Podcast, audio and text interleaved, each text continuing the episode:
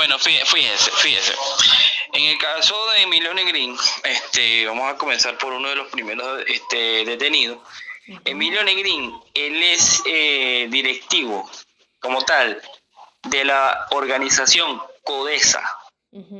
Él viene ejerciendo activismo sindical, es decir, él viene este, como que de alguna manera, de hecho, ejerciendo activismo sindical desde hace años, pero digamos, ¿qué mayor prueba en el caso de Emilio? que él estuvo en la reunión de la comisión de encuesta, de la, perdón, de la, del diálogo social eh, este, que se dio aquí, la primera reunión del, diálogo social que se dio aquí en Venezuela en, en abril del año 2022. Entonces allí, pues, este, una de las cosas que a nosotros pues nos llama mucho la atención es cómo es que el señor eh, eh, Negrín, bueno, después de, ese incidente, meses después es detenido cuando él fue uno de los que se negó a firmar el acuerdo donde se establecía que Venezuela había avance en el convenio 87 y en el convenio 26. Eso por una parte. Es decir, el, gobierno, el gobierno nacional este, de alguna manera da cuentas y da pruebas de que eh, Emilio como tal, a pesar de que es un, es un, dirigente sindical, pues de una central un poco más pequeña, eso no le quita méritos para ser calificado como dirigente sindical.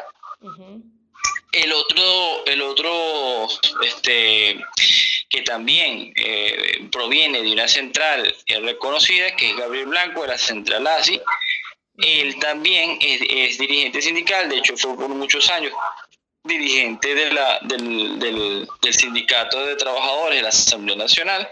y entonces eh, eh, por allí por lo menos por el argumento de ellos dos se cae cualquier tipo de narrativa de parte del gobierno. El caso del profesor Alcides Bracho, él, él, como, como tal viene ejerciendo activismo sindical y este, si nos vamos a, a lo leguleyo como tal, eh, el, activismo sindical hoy en día se ejerce más de hecho que de derecho, pero en el caso de todos lo que nombra el gobierno, eh, incluyendo el que no aparece cesante, que es Reinaldo Cortés, pues eh, ese no es un argumento para ellos el, el gobierno descalificarlo, porque hace tiempo, si es por eso, desde que comenzó la crisis, muchas personas vienen ejerciendo el activismo sindical o participan en ese tipo de, de, iniciativas y eh, muchas veces no les aparecen las cotizaciones porque eh, o, muchas veces están dedicados a, actividades en paralelo que son las que realmente son como el medio de vida para ellos y para sus familias, sobre todo si uno está en el país, uno tiene que buscar medio de vida. Entonces, en ese sentido, pues el, el, el, argumento de que ellos no cotizan, eh, primero que el, gobierno, eh, ¿cómo, ¿cómo, publica una información que es confidencial y que es privada? Ahí el gobierno pues está eh, abusando de, su, de sus facultades y como tal, el, por lo menos lo que es Reinaldo Cortés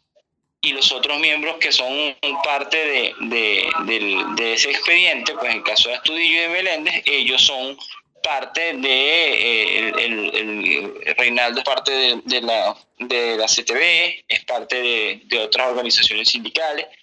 son, son miembros de las coaliciones sindicales que se han venido, eh,